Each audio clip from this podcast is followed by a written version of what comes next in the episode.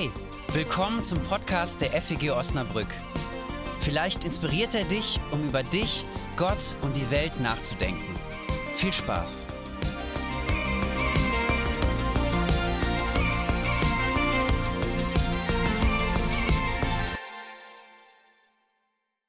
Schönen guten Morgen. Ich heiße Tom, ich bin Pastor hier in der Gemeinde und ich freue mich immer, wenn ähm, wir Geschichten hören von Leuten, wie sie hier in diese Gemeinde gekommen sind und was sie hier so interessiert, fasziniert. Das, das, ähm, da geht immer ein bisschen mein Herz auf. Ähm, was ich interessant finde, wir leben in einer Zeit, wo man eigentlich so richtig im Hier und Jetzt ist. Also ähm, wir sind es nicht mehr so richtig gewohnt, in der Vergangenheit zu leben. Wie vielleicht noch Menschen von vor 3000 Jahren, wo es normal war, dass du wusstest, wer waren deine Großeltern, deine Urgroßeltern, wo sind die hergekommen, wie ist die Geschichte deiner Familie, deiner Sippe. Wir leben oft im Hier und Jetzt und da gibt es manchmal so Punkte in unserem Leben, vor allen Dingen in christlichen Gemeinden fällt mir das auf, wo wir in Kontakt kommen mit der Vergangenheit. Und wir machen das hier in der Predigtreihe, indem wir in Kontakt kommen mit einem ganz, ganz alten Buch, das schon vor 2000 Jahren entstanden ist.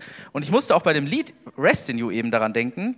Ähm, da heißt es, Our hearts are restless until they find rest in you. Und das ist ein Zitat, was schon 1600 Jahre alt ist äh, und von Augustinus stammt. Ich musste kurz googeln, wann der gelebt hat. Es war 354 bis 431 nach Christus. Er sagt, unruhig ist unser Herz, bis es Ruhe findet in dir. Das ist ein Anfang von einem Gebet und danach kommen ganz viele hochtheologische Gedanken, aber ich liebe dieses Zitat, das habe ich im Studium kennengelernt und freue mich, wenn wir das hier im Gottesdienst singen. Ihr seht, wir sind in der Themenreihe Das Buch und ich habe für heute eine fesche äh, Präsentation mitgebracht, weil wir uns so ein paar Bibelverse anschauen und das der, ähm, der Übersicht halber ein bisschen einfacher ist. Ähm, und wir fangen heute an mit Matthäus, Markus und Lukas. Das sind die ersten drei Bücher im Neuen Testament und ihr seht das schon da unten, das sind die sogenannten synoptischen Evangelien. Warum die so heißen? Ähm, synoptisch ist ein griechischer Begriff, der sich zusammensetzt aus Syn, das heißt zusammen, und von dem ähm, griechischen Wert Ophein, sehen und schauen. Mein Sohn will lieber Predigt hören, anstatt rüber zu gehen. Ähm, synoptisch heißt zusammenschauen. Und diese drei Evangelien, die werden immer zusammen angeschaut, weil sie ganz viele wörtliche Übereinstimmung haben. Wir schauen aber erstmal, was ist das Anliegen dieser drei Texte? Dies ist der Anfang des Evangeliums von Jesus Christus, dem Sohn Gottes. So heißt es in Markus. Matthäus Evangelium. Dies ist das Buch der Geschichte Jesu Christi, des Sohnes Davids, des Sohnes Abrahams. Und hier merkt man schon, es ist eine gewisse Ähnlichkeit da. Und Matthäus der Autor richtet sich vermutlich an eine eher jüdisch geprägte Gemeinde und stellt von Anfang an den Bezug zur jüdischen Geschichte her. Und bei Lukas, das ist etwas länger, da es nun schon viele unternommen haben, Bericht zu geben von den Geschichten, die sich unter uns erfüllt haben, wir uns das überliefert haben, die es von Anfang an selbst gesehen haben und Diener des Wortes Gottes sind, habe auch ich es fürs gut gehalten, nachdem ich alles von Anfang an sorgfältig erkundet habe, es für dich, hochgeehrter Theophilus, in guter Ordnung aufzuschreiben, auf dass du den sicheren Grund der Lehre erfährst, in der du unterrichtet wurdest. Lukas ist der, erste, der einzige von den dreien, der mit so einer Art Brief Anfang loslegt. Also er spricht von sich, ich schreibe das jetzt hier auf, nicht einfach nur dies ist die Geschichte. Und er hat einen Adressaten, der sogenannte Theophilus. Äh, Theophilus ist äh, Gottlieb, also wir würden diesen Namen mit Gottlieb übersetzen äh, oder der Gottliebende. Äh, das ist aber eher eine literarische Figur, damit die Leser wissen, hier geht es um jemanden, der sich für die Geschichte Gottes interessiert. Die drei ersten Evangelien im Neuen Testament wollen den Lesern, den Leserinnen die Geschichte und die Bedeutung von Jesus, von Nazareth, von Jesus Christus erzählen. Sie haben das Anliegen, das festzuhalten, was sie selbst bewegt hat. Und sie tun das alle drei aus der Perspektive nach Ostern. Also es sind schon erste Gemeinden entstanden, ähm, man hat schon angefangen, Gemeinden zu gründen, durch die Gegend zu reisen und jetzt will man das festhalten, was einen schon seit vielleicht sogar Jahrzehnten bewegt wenn ihr Matthäus, Markus und Lukas durchlest, werdet ihr feststellen, dass der Aufbau ähm, in allen drei Evangelien ziemlich ähnlich ist. Es gibt einen sehr unterschiedlichen Umfang. Also Markus ist das kürzeste Evangelium mit 16 Kapiteln, dann kommt Lukas mit 24 und dann kommt, ähm, oder Lukas hat 26, dann kommt Matthäus mit 28 Kapiteln. Also Markus ist das kürzeste, aber die haben alle drei den gleichen Aufbau. Nur Matthäus und Lukas haben eine Geburtsgeschichte, so eine Art Vorgeschichte, so ein Prolog, äh, was wir von Weihnachten kennen. Aber was dann alle haben, ist ein Bericht über die Wirksamkeit, über das Wirken von Jesus in der Region um Galiläa, See Genezareth in dieser Region. Das ist dann unterschiedlich äh, umfangreich in den jeweiligen ähm, Evangelien. Bei Matthäus zum Beispiel ist es sehr lang, Kapitel 3 bis 18. Darunter findet man dann die Bergpredigt zum Beispiel, eine sehr lange Rede. Darunter findet man verschiedene Wunderheilungen, Wundererzählungen. Darunter findet man Gleichnisse. Ähm, die Zeit, die Jesus sozusagen nördlich von Jerusalem in Galiläa verbracht hat. Dann gibt es eine Bewegung in diesem Evangelium. Jesus zieht nach Jerusalem. Auch das ist sozusagen im Aufbau gleich. Und dann gibt es einige Kapitel in den Evangelien, wo Jesus in Jerusalem ist und wo er dort predigt. Im Matthäus-Evangelium finden sich da so die Endzeitrede und Rede an die Gemeinde ähm, und viele Gleichnisse auch in den anderen Evangelien. Und alles mündet in die Passion, in das Leiden, in das Sterben und in die Auferstehung Jesu Christi. Man kann sagen, diese drei Evangelien äh, sind sozusagen eine Passionsgeschichte mit sehr langem Vorlauf. Also alles, alle drei sind gleich aufgebaut und es mündet in der Geschichte von Jesu Tod, seiner Kreuzigung und seiner Auferstehung. Sie erzählen quasi den Weg, wo Jesus herkommt, was er gepredigt hat, was ihm wichtig war, wie er mit Menschen umgegangen ist, ähm, wie er mit Menschen ähm, unterwegs gewesen ist. Es werden viele Gleichnisse erzählt und es mündet, es zielt alles in der Leidens- und Sterbensgeschichte von Jesus. Bei den synoptischen Evangelien gibt es in dem Aufbau quasi einmal einen Weg nach Jerusalem und das Johannesevangelium, das schauen wir uns nächste Woche an. Das ist etwas älter als die drei ersten Evangelien und da wird man feststellen, dass insgesamt dreimal davon erzählt wird, dass Jesus in Jerusalem gewesen ist, in Jerusalem. Das heißt, Johannes hat einen ganz anderen Aufbau, er hat auch eine ziemlich andere Sprache, er hat viel anderen Stoff ähm, und unterscheidet sich von diesen drei ersten Evangelien sehr deutlich. Aber auch Matthäus, Markus und Lukas haben so ihre eigenen Schwerpunkte. Ich habe schon erwähnt, Matthäus legt viel Wert darauf, dass so die Prophezeiungen aus dem Alten Testament gedeutet werden in Bezug auf Jesus als Messias. Er betont sehr stark seine Rolle als Lehrer, deswegen eine sehr lange Bergpredigt. Ähm, es gibt viele Gleichnisse und es wird sehr viel vom Reich Gottes gesprochen und auch von den ethischen Forderungen, die daraus entstehen. Markus, wenn man so will, ist ja viel kürzer und konzentriert sich dabei stärker auf die Taten Jesu, auf seine Wunder und stellt ihn auch als sehr menschlich dar. Wir erfahren beim Markus-Evangelium, dass er leidet, dass er mitfühlt, dass er Mitleid hat. Zeigt ihn als einen Menschen, der tatsächlich als Mensch gelebt hat, auch wenn er am Ende aufersteht. Lukas ist das einzige Evangelium, was zum Beispiel die Geschichte von dem ähm, von dem verlorenen Sohn und dem Vater hat. Lukas betont sehr stark die Barmherzigkeit Jesu, die Nächstenliebe ähm, und auch hat sehr viele Geschichten, wo Jesus als Freund der Ausgestoßenen und der Armen dargestellt wird. Warum diese drei die synoptischen Evangelien sind, ist, weil sie in vielen Punkten wortwörtlich übereinstimmen. Also, es gibt zum Beispiel einen Vers, es ist eine Stimme eines Predigers in der Wüste, bereitet den Weg des Herrn, macht seine Steige ihm.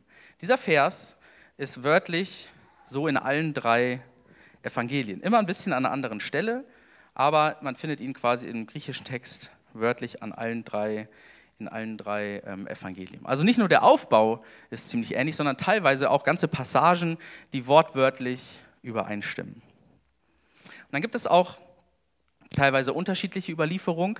Hier sind Markus und Matthäus gleich. Da geht es um die letzten Worte Jesu am Kreuz. Mein Gott, mein Gott, warum hast du mich verlassen? Ein Zitat aus Psalm 22.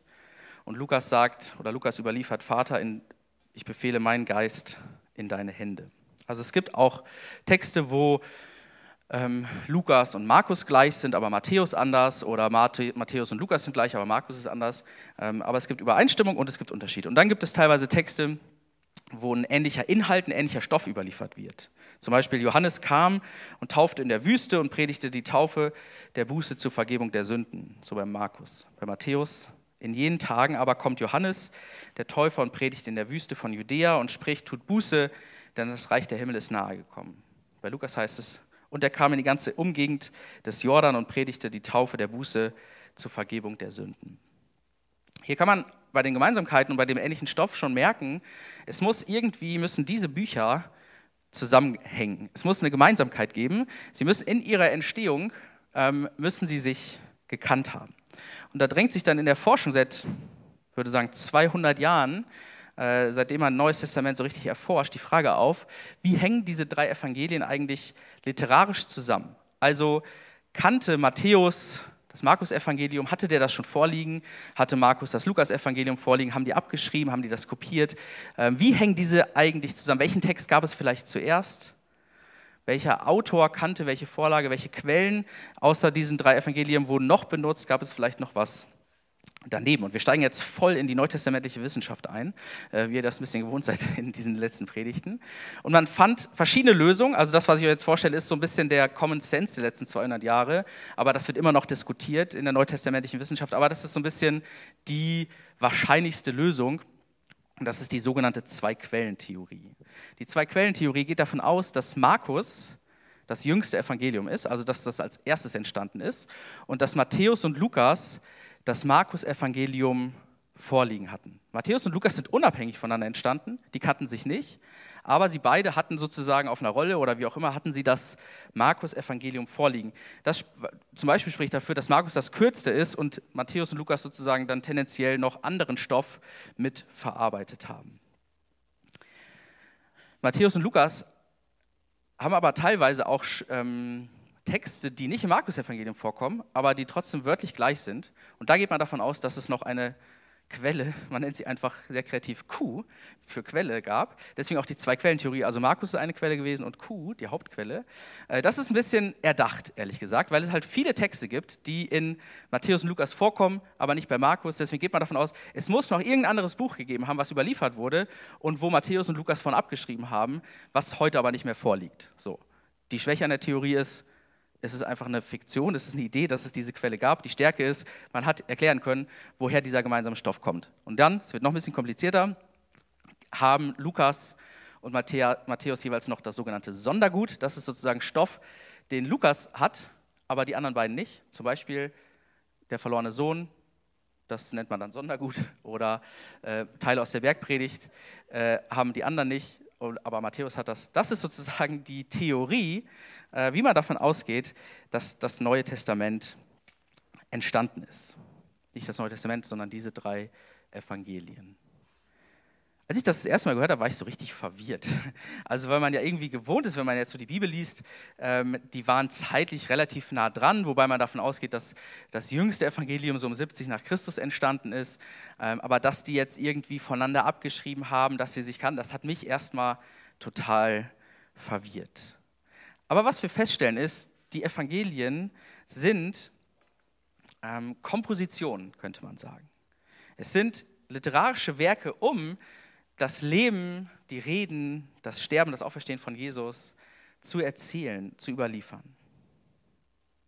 vielleicht ploppen dann bei dir auch so Fragen auf wie, werden die Informationen dann tatsächlich überliefert? So ein klassisches Thema ist, wir haben eben schon gesehen, die letzten Worte Jesu am Kreuz, mein Gott, mein Gott, warum hast du mich verlassen?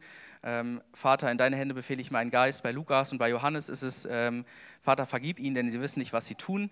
Wenn man jetzt davon ausgeht, dass ein Mensch, wenn er stirbt, nur einmal letzte Worte sprechen kann, dann muss man ja die Frage stellen, wer hatte denn jetzt recht? Legen die unterschiedliche Schwerpunkte?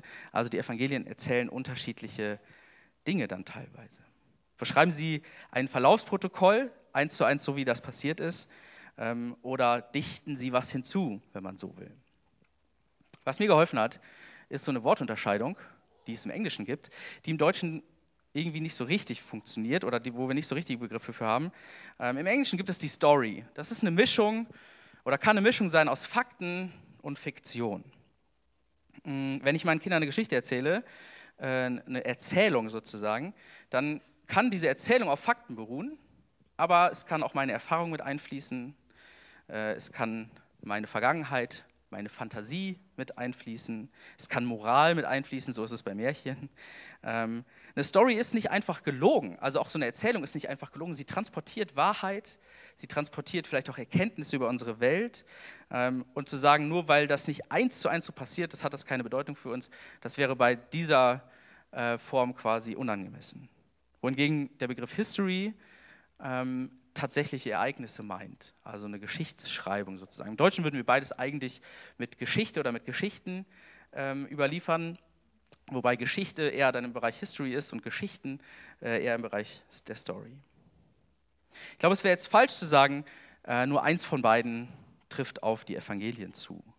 Evangelien als reine Tatsachenberichte, es muss alles eins zu eins so passiert sein, wie oft war denn dann Jesus in Jerusalem tatsächlich? Was hat er denn dann wirklich am Ende gesagt? Das sind dann so Fragen, an denen man schnell an seine Grenzen kommt, wenn man sagt, es muss alles eins zu eins genau so passiert sein. Auf der anderen Seite, wenn die Story überhaupt keinen historischen Anhaltspunkt hat, ähm, dann fehlen da natürlich eine ganze Menge Erkenntnisse, dass Jesus tatsächlich gelebt hat, dass wir einen Haufen Berichte darüber haben, dass Menschen tatsächlich einem Auferstandenen begegnet sind, der tatsächlich gestorben ist, was auch in außerbiblischen Quellen super gut überliefert und überzeugt ist. Ich glaube, die Herausforderung ist sozusagen, wenn wir mit der Bibel insgesamt umgehen und auch mit diesen Texten, ist beides zusammenzudenken und nicht einfach zu sagen, okay, das hat äh, in manchen Sachen historisch stimmt es ja gar nicht so, deswegen schmeißen wir das weg äh, oder es muss alles eins zu eins so passiert sein. Ich glaube, den Mittelweg irgendwie zu finden, das ist die Herausforderung. Zum Schluss noch ähm, so ein bisschen was zum Umgang. Das sind nur noch ein paar äh, Gedanken von mir.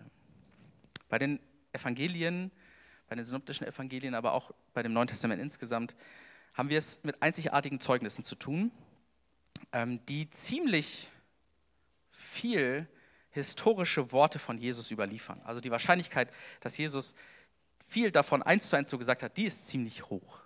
Nicht alles, manches haben dann sozusagen die Kontexte gemacht und Leute haben das erweitert, wie auch immer. Aber dass wir da sehr nah dran sind an der ursprünglichen Botschaft von Jesus von Nazareth, das ist ziemlich klar. Wir erfahren was über sein Leben, wie er mit Menschen umgegangen ist, wie er Menschen inspiriert hat, wie er auf Leute zugegangen ist. Was ich mal interessant fand, ich habe mir äh, ich kann das nicht wirklich so richtig gut auswendig, aber es gibt das apostolische Glaubensbekenntnis, äh, was so die gesamte Christenheit eigentlich mitbekennt. Und da ist vom Leben, also vom Wirken Jesu fast gar keine Rede. Da geht es ums Geborenwerden, um die Herkunft und es geht um den Tod und die Auferstehung. Und die Evangelien sind aber voll von Berichten davon, was Jesus gesagt hat und wie er mit Menschen umgegangen ist. Das war für die ersten Christinnen und Christen gar nicht so äh, wichtig. Umso interessanter ist, dass es die dann so intensiv ins Neue Testament geschafft haben. Diese Texte sind vielfältig und sie lebendig, sind lebendig. Teilweise widersprechen sie sich in dem, was sie sagen. Und das kann einen irritieren. Also ähm, es ist ja erstmal komisch, wenn dann da zwei unterschiedliche Dinge stehen und wir uns fragen müssen, ja, wie war es denn jetzt tatsächlich? Wie ist es denn jetzt wirklich gelaufen? Aber ich glaube, das führt dazu, dass diese Texte auch zu uns in unterschiedlichen Situationen ähm, sprechen können und sie uns inspirieren können. Ich finde, diese Texte sind eine Zumutung also ich habe letzte Woche eingeladen, mal jetzt in den nächsten Wochen das gesamte Neue Testament durchzulesen und ich habe jetzt Matthäus und Markus geschafft, äh, aber ich hatte auch den Vorteil, ich kann das zur Predigtvorbereitung machen und in meiner Arbeitszeit. Und dann lesen wir einfach da Stories von einer Enthauptung von Johannes. Also das ist schon ziemlich crazy, das zu lesen, äh, wie dann der Kopf von Johannes dem Täufer da auf so ein Tablett gereicht wird. Das ist schon verrückt. Und viele, viele Wundergeschichten, die da erzählt werden, dass da äh, ein Besessener ist, welche Krankheit das dann auch immer ist, und die äh, bösen Geister, die da in ihm drin gewesen sein sollen, die werden dann in so eine Schweineherde gejagt und tausend Schweine rennen dann in so einen See. Das kratzt ganz schön an meinem Weltverständnis. Und als ich das gelesen habe, habe ich gedacht, wow, das ist auch so ein Text, den würde ich mir als allererstes zum Predigen aussuchen. Also wenn man das mal so am Stück liest, dann wird man auf jeden Fall auch herausgefordert, weil vieles dem eigenen Weltbild oder meinem eigenen Weltbild sehr, sehr fremd ist. Texte können erforscht werden und das finde ich erstmal auch ist nicht unbedingt eine Selbstverständlichkeit, weil das, was dann an so Forschungsergebnissen da ist, da habe ich euch jetzt ein bisschen was vorgelesen, das ist auch kein Geheimnis. Also wenn ihr bei ChatGPT eingebt, wie sind die ersten drei Evangelien entstanden, dann werdet ihr eine ziemlich prägnante Zusammenfassung von dem lesen, was ich euch hier präsentiert habe. Meine Predigt ist jetzt nicht so entstanden. Ähm, nicht, zumindest nicht komplett. ähm, das ist also kein Geheimnis und mein Anliegen, aber das wisst ihr auch, wenn ihr schon häufiger in dieser Gemeinde gewesen seid, dass das nicht so völlig unterschiedliche Welten sind, äh, was da an diesen Unis passiert. Manches ist auch überhaupt ist auch völlig uninteressant, aber äh, bei der Frage, wie wir mit der Bibel umgehen, finde ich, ähm, können wir uns mit diesen Erkenntnissen auch auseinandersetzen. Und als allerletzten Punkt, ich glaube, die Texte entfalten erst dann ihre Wirkung, wenn sie gelesen werden. Und da ist meine Predigtreihe im Moment auch ein bisschen, äh, bisschen verrückt, weil ich eben nicht konkret Texte auslege, sondern über diese Texte spreche und das dann abstrakt ist und äh, tatsächlich so einen Vorlesungscharakter hat. Aber ich glaube, diese Texte entfalten dann ihre Wirkung, äh, wenn wir uns konkret mit diesen Texten auseinandersetzen. Und das machen wir dann in späteren Predigten wieder konkreter äh, und ihr macht das zu Hause oder in Kleingruppen. Ähm, so viel zu den synoptischen Evangelien und jetzt singen wir Lieder.